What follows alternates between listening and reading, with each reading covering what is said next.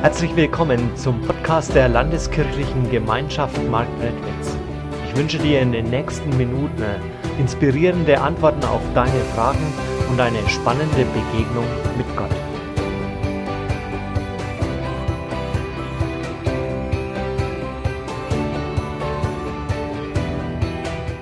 Das Thema der nächsten Predigtreihe Grow, wachsen.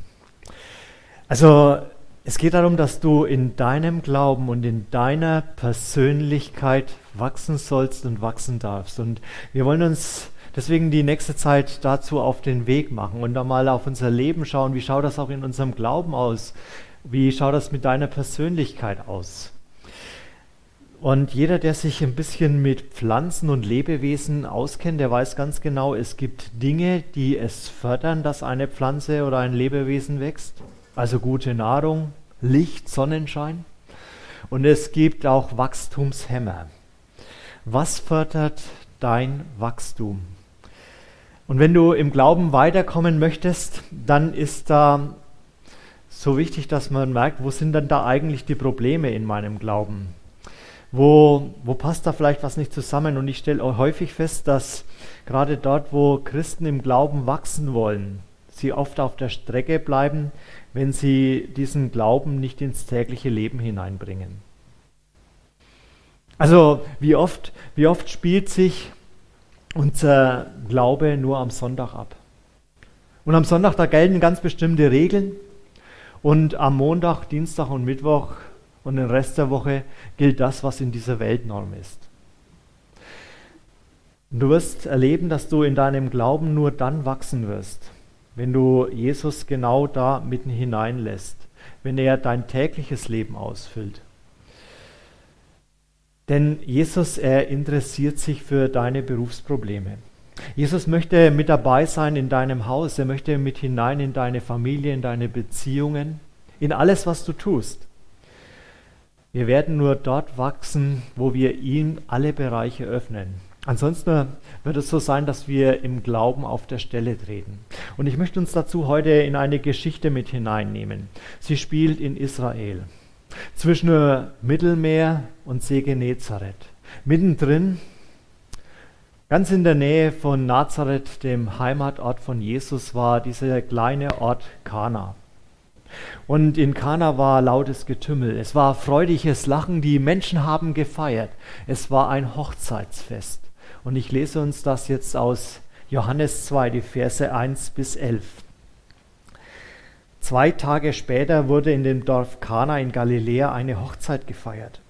Die Mutter von Jesus war dort und auch Jesus hatte man mit seinen Jüngern eingeladen.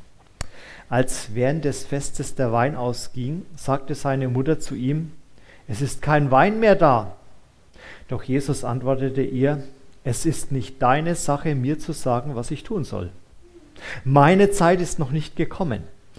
Da sagte seine Mutter zu den Dienern, was immer er euch befiehlt, das tut. Nun gab es im Haus sechs steinerne Wasserkrüge. Man benutzte sie für die Waschungen, die das jüdische Gesetz verlangte.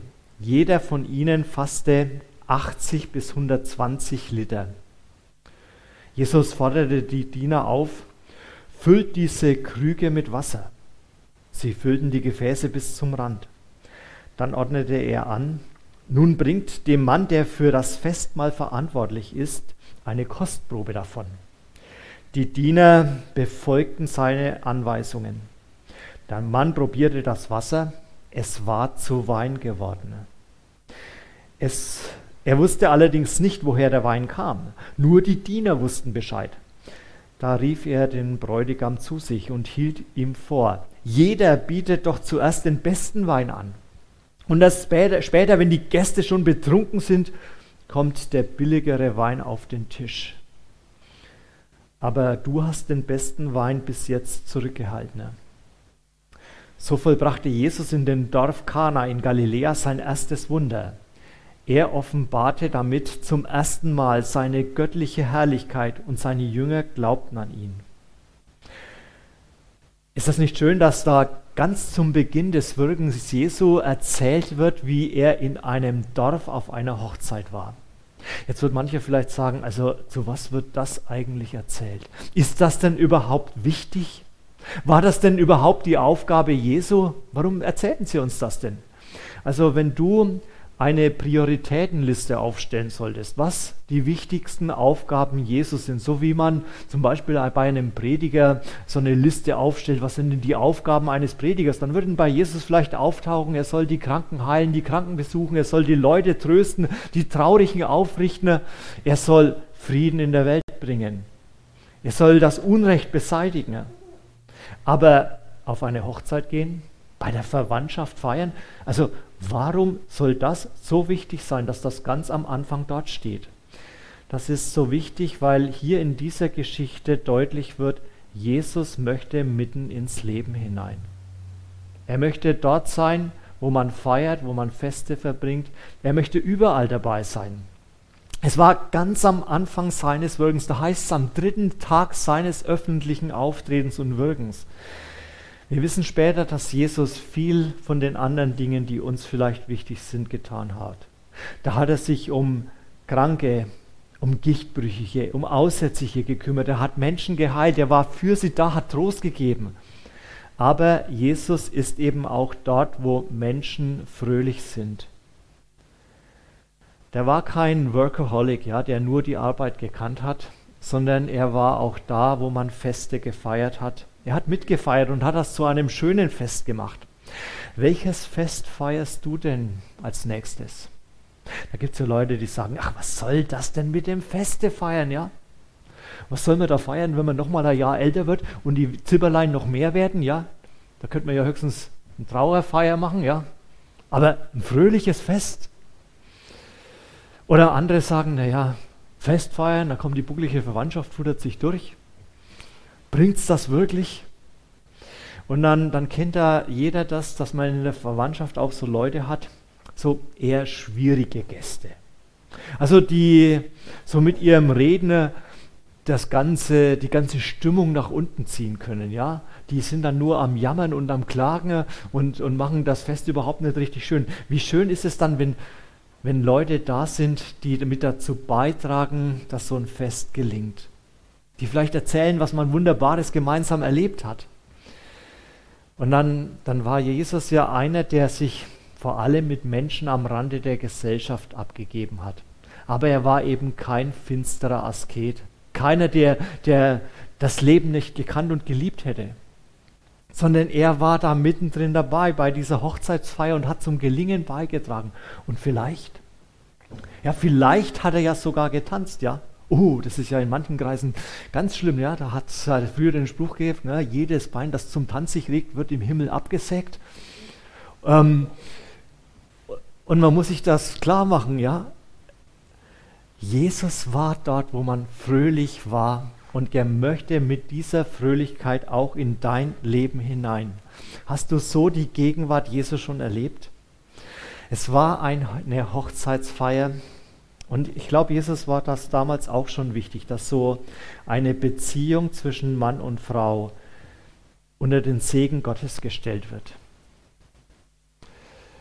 Das war ja in, im biblischen Denken damals auch unmöglich, ähm, dass so eine Beziehung eingegangen wurde ohne ein öffentliches Ja. Ich habe gestern Abend noch kurz äh, ein bisschen im Handy geschaut auf den neuesten Nachrichten. Da war doch tatsächlich äh, in der ZDF-App so ein kurzer Artikel drin dass äh, momentan so wenige Hochzeiten wie je zuvor stattfinden. Also die Hochzeiten seit 1950 haben sich halbiert. Nur noch knapp 360.000 Hochzeiten, die jedes Jahr stattfinden. Und wir müssen uns das aber klar machen. Wir haben als Christen da ja auch eine ganz besondere Rolle. Wir dürfen das zeigen und darauf hinweisen, dort wo Jesus in der Mitte einer Beziehung ist, da kann das gelingen. Genau da möchte er hinein. Denn manche Leute sagen ja, also zu was denn heiraten, ja? Bei den hohen Scheidungsraten, die es gibt, lohnt sich das wirklich? Und wir können zeigen, dort wo Jesus in der Mitte ist, da kann er Herzen verändern, auch Herzen von Ehepartnern, dass man sich vergeben und verzeihen kann. Und dann darf etwas großartig werden.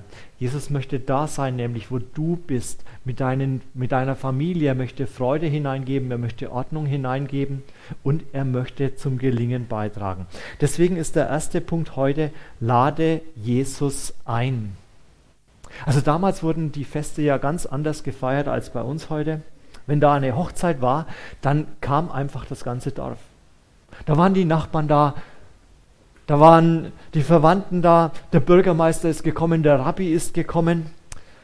Aber so wie wir Jesus kennen, wird Jesus nicht einfach auftauchen, sondern Jesus musst du einladen. Jesus war auch eingeladener. Wie ist das? Hast du persönlich Jesus eigentlich schon mal eingeladen? Eingeladener in dein tägliches Leben, dass er hineinkommt in deine Berufsschwierigkeiten, hineinkommt in deine Sorgen, dass er hineinkommt in deine Beziehung, dass er mit dabei ist, wenn du Sport machst, wenn du vielleicht abends vorm Fernseher sitzt oder dort, wo du persönlich zu kämpfen hast. Er möchte nicht einfach dran vorbeigehen, sondern er möchte mittendrin dabei sein. So wie man das vielleicht in einem altbekannten Tischgebet äh, betet, komm Herr Jesus, sei unser Gast. Das heißt ja eigentlich, komm du hinein in unser Leben, komm, sei du jetzt mitten bei uns und mach du vielleicht diese einfache und vielleicht karge Mahlzeit zu einem Festmahl mit dir. Und genauso möchte er dein Leben zu einem Fest machen. Und damals war klar, wo Jesus ist, da sind seine Jünger auch dabei. Er war eine unzertrennbare Einheit mit ihnen. Und deswegen waren die da. Und dann wurden Feste damals nicht nur einen Tag gefeiert, sondern sieben Tage lang. Und da war das ja ein logistischer, logistischer Aufwand. Essen für alle Leute haben. Genügend muss da sein. So ein Fest war für die Menschen damals schon so ein Vorausblick in den Himmel. Also der Sabbat, wenn du ruhst, ist ein Vorgeschmack für den Himmel. Also nicht, dass wir dann ewig da liegen und ruhen, ja, sondern es soll heißen, dass alles, was uns aufwühlt, alle Sorgen, aller Stress, dass das weggenommen ist. Und so ein Fest, Daran sollte deutlich werden, im Himmel, da werden wir fröhlich sein und feiern. Und deswegen waren da immer alle dabei. Das war der Höhepunkt, ja, wenn irgend so etwas stattgefunden hat. Und ausgerechnet da, ja, wo man sich dann schon so erinnert, wie wird es einmal im Himmel sein, passiert diese Panne. Ist kein Wein mehr da. Jetzt wird mancher sagen, ist doch nicht so dramatisch, wenn kein Wein mehr da ist. Dann sollen sie halt Ziegenmilch trinken, oder man stellt ein bisschen Wasser hin, ist doch auch ganz gut und gesund. Und Wasser ist sogar vegan. Kann man doch essen und trinken. Oder Jesus hätte sich auch hinstellen können und hätte von seinen tollen Erfahrungen erzählen können auf diesem Fest. 40 Tage lang fasten. Wie man da mit Gott verbunden ist.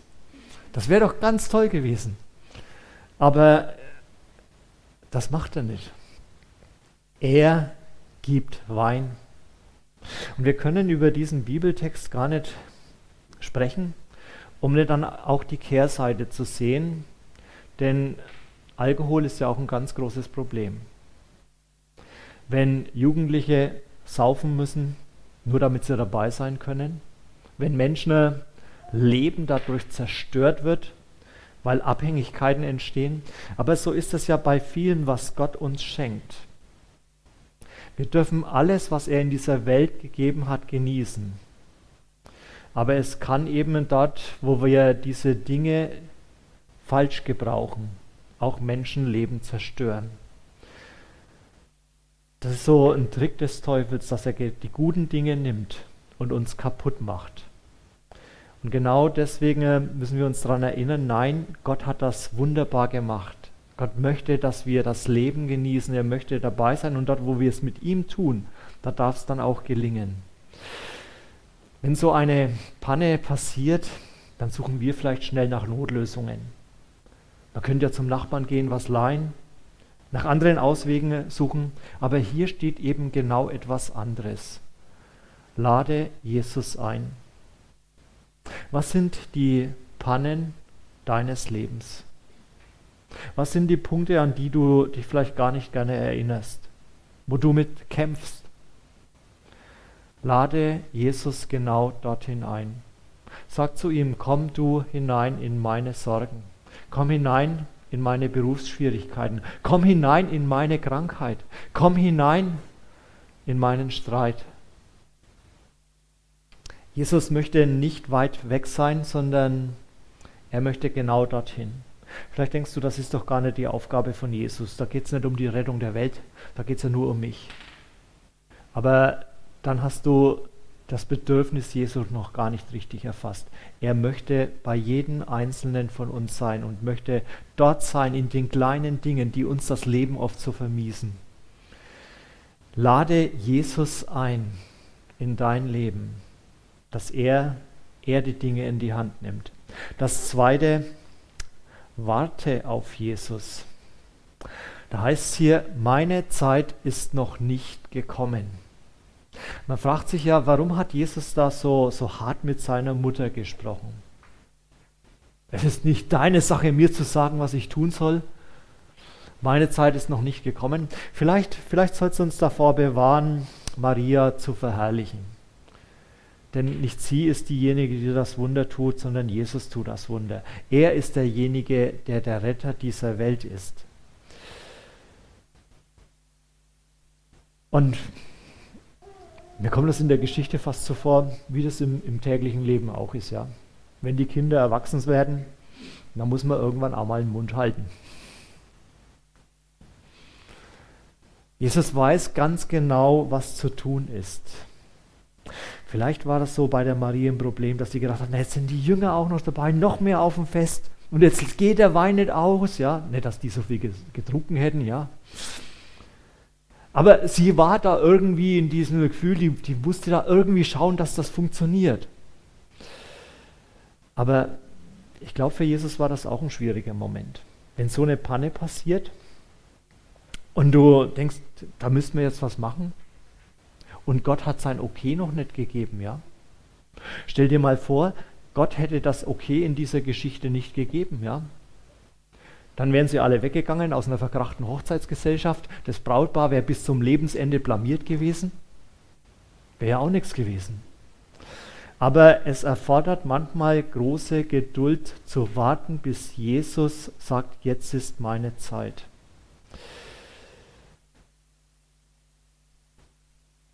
Ich merke da immer, wie ich selber ungeduldig bin. Wie ich dieses Eingreifen Jesu am liebsten schon hätte, bevor das Problem entsteht. Die Bibel, die kennt an dieser Stelle ein Wort, das kommt für mich eigentlich in, in alten Übersetzungen viel, viel besser raus als in neuen. In alten Übersetzungen heißt es dort, wo, wo Menschen kämpfen, sie müssen auf Gott harren. Also das ist für mich mehr wie, wie hoffen, ja. Ausharren, das kennt man. Ähm, das, ist, das hat was von einem äh, Zähne zusammenbeißen, verkniffen, warten. Die, die auf Gott harren, werden nicht enttäuscht werden. Also ich glaube, am besten kennen das Menschen, die krank sind. Da wartest du vielleicht Minute für Minute, Stunde für Stunde. Gott, wann endlich machst du mich gesund? Wann endlich passiert etwas? Und da, da betet Psalm 69, da heißt es, ich habe mich müde geschrien, mein Hals ist heißer, meine Augen sind trübe geworden, weil ich so lange harren muss auf meinen Gott. Vielleicht kennst du diese Momente, wo du am liebsten schreien würdest, Gott, warum nicht sofort? Warum nicht jetzt? Wie lange brauchst du noch?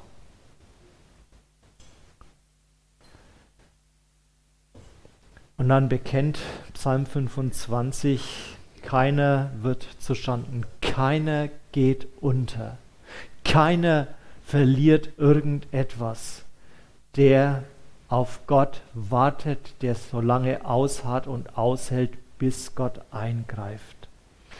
Das sagt Jesus sehr, sehr deutlich. meine Stunde ist noch nicht gekommen. Und ich glaube, das ist etwas, wo wir wirklich im Glauben wachsen müssen, zu warten, bis die Stunde Jesu gekommen ist, bis er sagt so und jetzt, jetzt greife ich ein. Und noch ein drittes, tun, was Jesus sagt. Also, was hier gemeint ist, ist ja im Grunde mit dem ganz einfachen Wort Gehorsam zu beschreiben. Maria hat Jesus ja nicht widersprochen, aber sie, sie geht dann zu den Dienern, vielleicht weil sie schon geahnt hat, dass das schwierig werden wird, ja, und sagt ihnen, was er euch sagen wird, das müsst ihr tun. Wenn er euch was sagt, dann müsst ihr gehorsam sein. Da hat sie vielleicht die ganzen Überredungskünste aufgewartet, weil das kennst du bestimmt auch aus deinem Leben. Manchmal ist es so, wenn Jesus etwas sagt, dann geht es uns völlig gegen den Strich. Da sagt er zu dir vielleicht, geh hin und äh, bitte um Verzeihung. Und du denkst, Verzeihung? Ich um Verzeihung bitten? Der müsste mich. Niemals. Oder du wolltest es dir gerade richtig gemütlich machen. Und Jesus sagt zu dir, geh hin, besuch den. Red mit dem. Ach Jesus, jetzt habe ich keine Lust. Es geht uns immer gegen den Strich, wenn Jesus etwas sagt. Deswegen, ich glaube, unsere Glaubensprobleme, die wir heute, heute in unserer Generation der Christen haben, sind keine Verstands, Verstandesprobleme. Das wird ja manchmal aufführt, ja. Ach, ich, wenn ich das verstehen würde, würde ich glauben. Nein, das ist gar nicht das Problem. Unsere Glaubensprobleme heute sind Gehorsamsprobleme dass wir viel zu wenig das tun, was Jesus sagt. Und das kannst du dann beobachten, wie das Wort Gottes zurechtgebogen wird. Wie man die Bibel gerne so auslegt, dass es den eigenen Wünschen entspricht. Statt dass man einfach mal Buchstabe für Buchstabe liest, Wort für Wort hört, was Jesus sagt denn du wirst eines ganz deutlich merken, du wirst in deinem Glauben stehen bleiben. Es wird kein Wachstum mehr entstehen, wenn du immer nur die Bibel nur für dich liest, wenn du immer nur alles für dich so haben willst, wie es dir gefällt. Gott erwartet Gehorsam. Und dort, wo du gehorsam bist, da wird es Auswirkungen auf dein Leben haben. Da hat Jesus einen ganz klaren, eindeutigen Befehl gegeben an äh, diese Diener. Es waren vielleicht junge Burschen, die sich ein bisschen was zuverdient haben. Und er schickt sie los. Da waren so sechs große Bottiche, die 80 bis 120 Liter gefasst haben. Da haben die ordentlich dran anpacken müssen. Ja, das war ja damals nicht aus leicht, äh, leichten Kunststoff, sondern aus Ton. Da haben sie Wasser geholt die gefüllt. Und es ist ja interessant, sie haben an der Stelle ja nichts anderes tun müssen, als sie sonst auch tun. Einfach nur Wasser holen. Normalerweise wurden da aus das Wasser geschöpft und dann wurden die Füße mitgewaschen. Und Jesus, er schickt sie los, holt dieses Wasser. Und wie er dann sagt, so und jetzt nehmt einen Becher voll und bringt es dem Speisemeister. Der soll mal probieren. Ich weiß nicht, was du gesagt hättest. Ich hätte mich erst mal umgeschaut. Da ist die versteckte Kamera. Ihr wollt mich veräppeln? Ich soll dem Wasser bringen. Das hat höchstens so eine kleine Note von Käse noch, ja? Wenn man die Füße damit wäscht. Aber doch nicht, dass es gut schmeckt. Und vielleicht geht es dir manchmal auch so, wenn Jesus dir einen Auftrag gibt, dass du sagst, Jesus, das, das kann doch gar nicht funktionieren. Oder vielleicht ist es dir manchmal auch zu einfach, zu einfach das zu tun, was du immer tust.